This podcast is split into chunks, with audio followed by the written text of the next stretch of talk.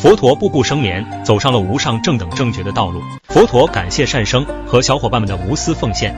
善生将橘子递给佛陀后，他把橘子传递给了每个人。拿起一个橘子，深深地望着它，慢慢地用手剥开橘子后，专注地感受它。如果平时你没有集中精神感受它，那么橘子就是不真实的，吃橘子的你也成了不真实的，这就是不专注。不专注吃橘子，脑海中就会浮现一些思绪，担心未来，悔恨过去。你开悟之后，就可以看到这个橘子所有的东西。橘子春天开花，照耀它的阳光，滋润它的雨水，自然万物都融入了这个橘子里。这个橘子就像你的人生一样，假如你能专注当下的每时每刻，不悔恨过去，不担心未来，你的生活就会变得很美好。